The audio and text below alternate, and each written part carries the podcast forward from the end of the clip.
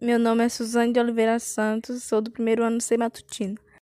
Oi, meu nome é Heloísa, tenho 14 anos, estou no primeiro ano C do Colégio Instituto de Educação Gastão Guimarães. Na, estou apresentando o trabalho da matéria História com a professora Aline. Olá pessoal, meu nome é Hanna, sou estudante do Gastão Guimarães aluna da professora Aline na matéria de História e vamos estar apresentando um trabalho sobre os hebreus. Tenho 15 anos, estou cursando o primeiro ano do ensino médio e espero que gostem. Bom dia, meu nome é Estela, sou aluna do Instituto de Educação Gastão Guimarães, tenho 15 anos e sou o primeiro ano C e vou apresentar o trabalho de História da professora Aline junto com meu grupo Hanna, Suzane e Heloísa. A gente ficou com o tema Hebreus e hoje eu vou falar sobre religião e ciência. A origem dos hebreus. A origem dos hebreus começa quando Deus escolhe um homem e faz a ele a promessa. Esse homem é Abraão, um dos patriarcas, e Abraão é escolhido por Deus, faz essa promessa em Gênesis 12, 1, que diz assim: Então o Senhor disse a Abraão: Sai da tua terra, do meio dos teus parentes e da casa de teu pai, e vai para a terra que eu lhe mostrarei. E em Gênesis 12 também tem outra promessa que é: O Senhor apareceu a Abraão e disse: A sua descendência darei esta terra. E também mais à frente a gente vai ver que Deus multiplicou a terra, multiplicou a sua descendência naquela terra, no caso. Então a promessa se cumpriu, ocorreu várias coisas até aí, mas essa promessa está escrita no Torá, que são os cinco primeiros livros da Bíblia, Nele conta a escravidão, o cativeiro, a libertação, a passagem do Mar Vermelho e tudo mais. O Torá são Gênesis, Êxodo, Levítico, Números e Deuteronômio. A palavra hebreu vem do hebraico Ivrim, que significa povo do outro lado do rio, que nesse caso referia-se ao Rio Jordão, que uma vez que a base de seu povoado deu-se após realizarem a travessia do rio e se fixarem na chamada terra de Canaã. Então, então ocorreu o êxodo, ocorreu a questão dos romanos, dos persas, a divisão de tribos, de reinos, uh, o cativeiro babilônico, que é muito famoso, a Babilônia, que é muito famosa pelo seu jardim, aquele jardim que o rei fez em homenagem à rainha. Então, passaram por várias coisas até hoje ter o Estado de Israel realmente. Não foi algo do nada e não foram simplesmente alguns é, pessoinhas e foram lá e lideraram. Não. Deus escreveu uma história onde essas pessoas foram preparadas para liderar esse povo e cada uma liderou em determinado momento. E mais à frente vamos estar falando sobre isso também. Só quero que entendam que a origem dos hebreus Vem dessa promessa de Abraão que se cumpriu mesmo passando por tantas coisas. Sociedade. A governação do povo hebreu passou por três períodos: patriarcas, seguidamente juízes e finalmente reis. Patriarcas: Abraão, Isaac e Jacó. Juízes: Sansão, Antoniel, Gideão e Samuel. Reis: Saul, Davi e Salomão. Após a morte do rei Salomão e na sequência da revolta do povo contra a desigualdade social oriunda do pagamento de altos impostos, a Palestina foi dividida em dois reinos, formados por dez tribos de Israel e por duas tribos de Juda. Anos mais tarde, os reinos foram conquistados pelos assírios e pelos babilônios. Data dessa altura o cativeiro da Babilônia. Séculos depois, Jerusalém é destruída e os judeus são obrigados a dispersar-se. É a conhecida diáspora judaica. A alimentação dos hebreus era baseada nos derivados do trigo, como pão, e da carne dos animais que criavam, bovinos e cabrinos. Uma parte da população que vivia próximo ao lago de Genezaré consumia peixes. A cultura dos hebreus da cultura criada pelos hebreus, a religião é sem dúvida o legado mais importante. A escrita e a literatura entre os hebreus, povo de língua semita, surgiu muito cedo. O principal legado que os hebreus deixaram foi o hábito religioso. Eles foram um dos primeiros povos a adotar o monoteísmo. Economia. Enquanto dedicavam-se à pecuária, o povo hebreu era um povo nômade, mas de regresso à Palestina, passou a se dedicar à agricultura, ao artesanato e ao comércio, se tornando assim um povo sedentário. Judaísmo é o nome da religião desse povo. Os hebreus eram monoteístas e cultuavam a Javé ou Jeová. A sua religião estava baseada nos Dez Mandamentos escritos por Deus nas tábuas da lei e entregues a Moisés no Monte Sinai. Os hebreus são sempre associados à religião, já que estão diretamente ligados ao desenvolvimento da religião cristã. As maiores fontes de estudo para os pesquisadores desse povo hebreu são, primeiramente, os livros bíblicos, que para os hebreus é o Torá ou Pentateuco. Contudo, por conta do misticismo presente nos relatos bíblicos, muito do conteúdo era de difícil interpretação histórica. Vale ressaltar que, em meio a um contexto no qual as religiões eram em sua ampla politeístas, os hebreus foram um povo pioneiro do culto monoteísta, ou seja, culto a um único Deus. Assim, o seu traço mais importante é a forte presença religiosa dentro dos seus aspectos socioculturais. Ciência dos Hebreus As artes plásticas e a ciência dos hebreus não se destacaram muito, pois sua uniforme transmigração de um lugar para o outro influenciou-os a assimilarem diversas influências. O principal legado deixado pelos hebreus é a sua religião. O judaísmo foi a primeira a idolatrar unicamente um Deus de que se tem na história. Diferentemente de outros povos, os hebreus veem seu Deus como fundador do universo, não podendo ser representado por um fenômeno da natureza. O Deus hebreu não teria uma moradia fixa. Ele estaria em todos os lugares, garantindo a liberdade do seu povo. Os hebreus têm uma visão futurista das coisas, ao contrário dos romanos que baseavam-se no pretérito para fabricar suas crenças, e dos gregos que viviam no presente. Eles sonhavam com um futuro mais promissor. Atualidade e fatos que possam comprovar algumas dessas passagens bíblicas e que venham influenciar no nosso tempo atualmente. A Bíblia é um fato histórico onde os historiadores de ser confiável realmente para contar a história do povo hebreu. Na minha opinião, ela é totalmente confiável. Mas os historiadores, como seu trabalho de procurar vestígios, arqueólogos, pesquisas e tudo mais, descobrem restos do exército egípcio do êxodo bíblico.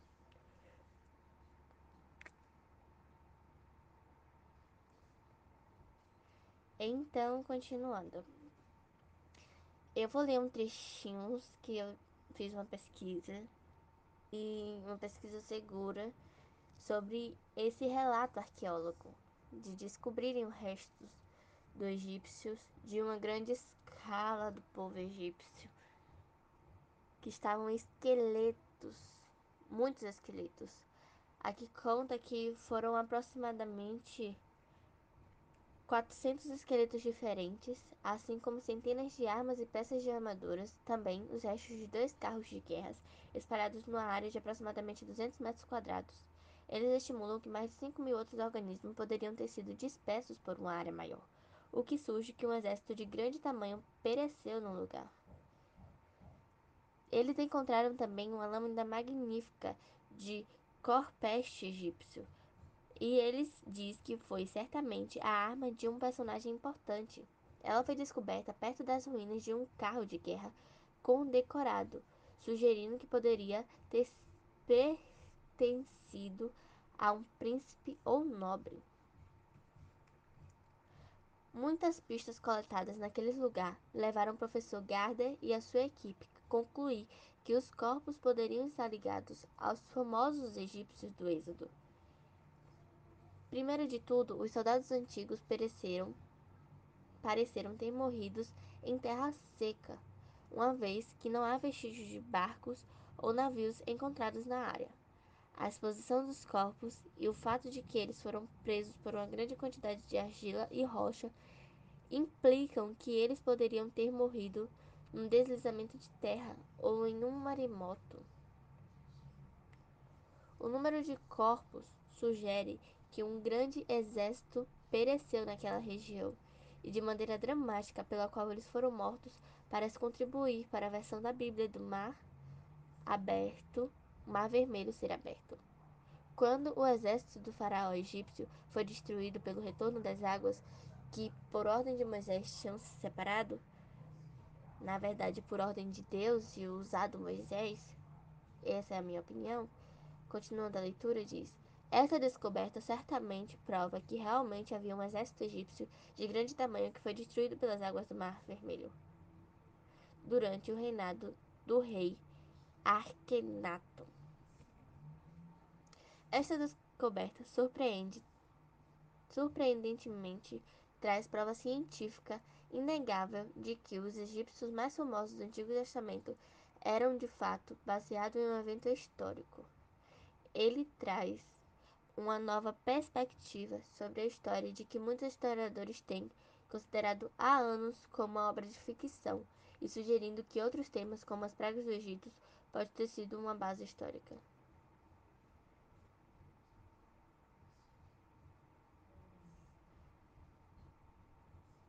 Para mais operações de pesquisas e de recuperação estão sendo programadas para a região. O professor Garda e a sua equipe já anunciaram o desejo de recuperar restos dos corpos e artefatos. Isso é mais uma prova, mas há várias outras provas, como também o Templo de Salomão. O Templo de Salomão é, foi. Eu vou ler aqui um pouquinho para vocês sobre a história que eu pesquisei. Na minha pesquisa no Google diz: Arqueólogos israelenses encontram várias peças de culto em uma jazina perto da cidade de Beit Shemesh, a cerca de 35 quilômetros de Jerusalém que permitiram interpretar a descrição de que a Bíblia faz dos reinados de Davi e Salomão. A descoberta exposta nesta semana pelo professor Yosef Garfinkel, da Universidade Hebraica de Jerusalém, e por Saar Ganor, da Direção Israelense de Antiguidades, consiste em três caixas de pedras bem talhadas e de até 20 centímetros de altura, usadas para conservar objetos de culto divino. Seu meticuloso desenho corresponde à descrição feita na Bíblia do Palácio e do Templo de Salomão, diz Garfield, que está há cinco anos escavando em Kibesh Keiafa, também conhecido como Fortaleza Elá. Um redutor circular circular amuralhado de 2,3 hectares em uma localização estratégica entre as cidades filisteias e Jerusalém. De acordo com Bege Rosada, duas das faixas, duas das caixas têm uma espécie de pórtico cuja descrição fez o pesquisador aparecer no livro de Reis. Foram achadas nas casas da cidade e sua altura é exatamente o dobro da largura como em prédios achados em Jerusalém, o que provam a conexão entre o que Gafkel acredita que a cidade bíblica de Shearim e a Jerusalém de Davi e Salomão. Shearim, que estava aqui no Vale de Alá, significa duas portas. Esta cidade é a única da época do primeiro templo com duas portas. As demais tinham uma, ressalta. Para o pesquisador, os últimos achados e outros anteriores reforçam a corrente de que a Bíblia, um relato fidedigno do que poderiam ser eventos históricos. A exatidão das descrições não nos deixa outra opção, e quem não acredita deverá também explicar como é possível semelhante similaridade, declarou a agência de F. Mas, ao contrário de outros historiadores de sua mesma universidade, ele fez com ele o faz com reserva e acredita que, como qualquer outro texto de sua natureza, a Bíblia contém episódios fidedignos e outros que não são. Essa é a opinião dele. O Antigo Testamento relata com riqueza de detalhes os reinados de Davi e Salomão no século V a.C. No século X a.C. Mas até agora não existe provas inapeláveis que confirmem a magnificência presente no ideárico, ideário e arte judaica cristã posterior ou sequer sua existência. Ou seja, foi encontrado esse depois de muitas, muitas, muitas escavações, como eu li, permitiram interpretar que era a única a única cidade histórica que eles conseguiram ver duas entradas, sendo que todas as outras só tinham uma. E eles viram a riqueza, vestígios de riqueza ainda que tinham.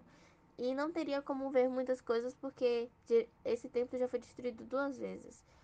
Então ele falou que é muito, muito, tudo, tudo arqueologicamente como a Bíblia conta. E é esse templo, entendeu? Porque sobrou vestígios. Foram escavações muito grandes. Tem algumas fotos, eu vou ver se eu consigo deixar no podcast para vocês poderem ver. Já na capa. Essas fotos são sensacionais. E são vestígios arqueólogos. Acredita, acredita quem quer. Mas são vestígios arqueólogos do mar, disso, daquilo. E que na atualidade deixam pesquisas, arqueólogos interessados, historiadores curiosos na atual atualidade para poder conhecer realmente isso. E os hebreus não deixam somente isso na nossa atualidade.